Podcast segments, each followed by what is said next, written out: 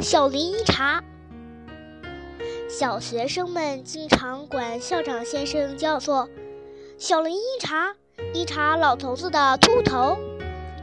这是因为校长先生的名字是小林宗作，而他经常给大家讲一位了不起的人物小林一茶的事，所以小学生总把他们两个混在一起，就这么称呼先生了。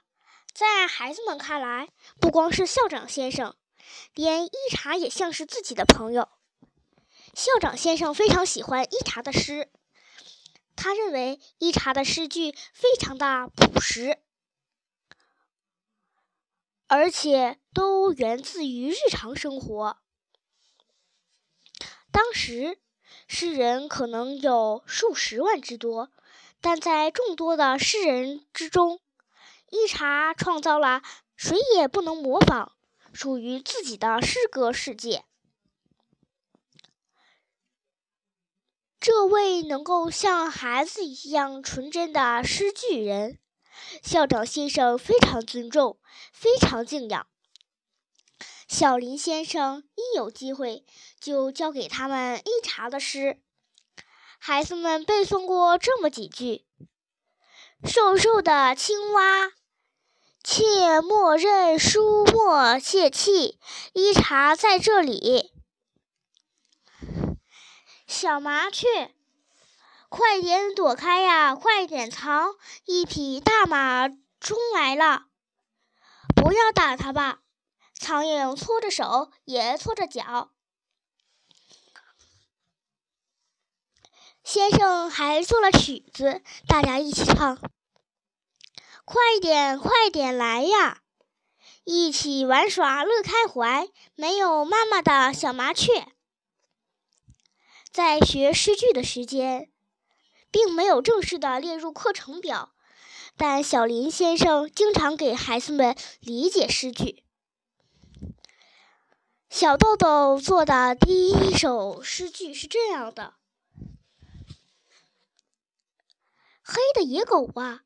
先脱下你的军装，然后才到大陆去。虽然校长先生说，想要把自己说的话诚实的写出来就行了，可小豆豆的这句话实在称不上是诗句。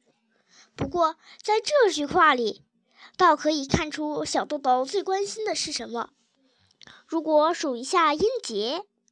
小豆豆写的这句话就不是五七五的音节，而成了五七七了。但小豆豆想，连一茶先生的诗句“小小麻雀，快点躲呀，快点藏，一匹大马冲来了”，这也是五八七的音节。那么自己写的这句诗也没什么关系吧？每当去九品佛散步的时候，或者下雨天，孩子们不能出去玩，而是聚在礼堂里。八十元的小林一茶先生就教孩子们诗句，通过诗句，他还教孩子们思考人生、思考自然。而且，一茶的诗句很适合八学园呢。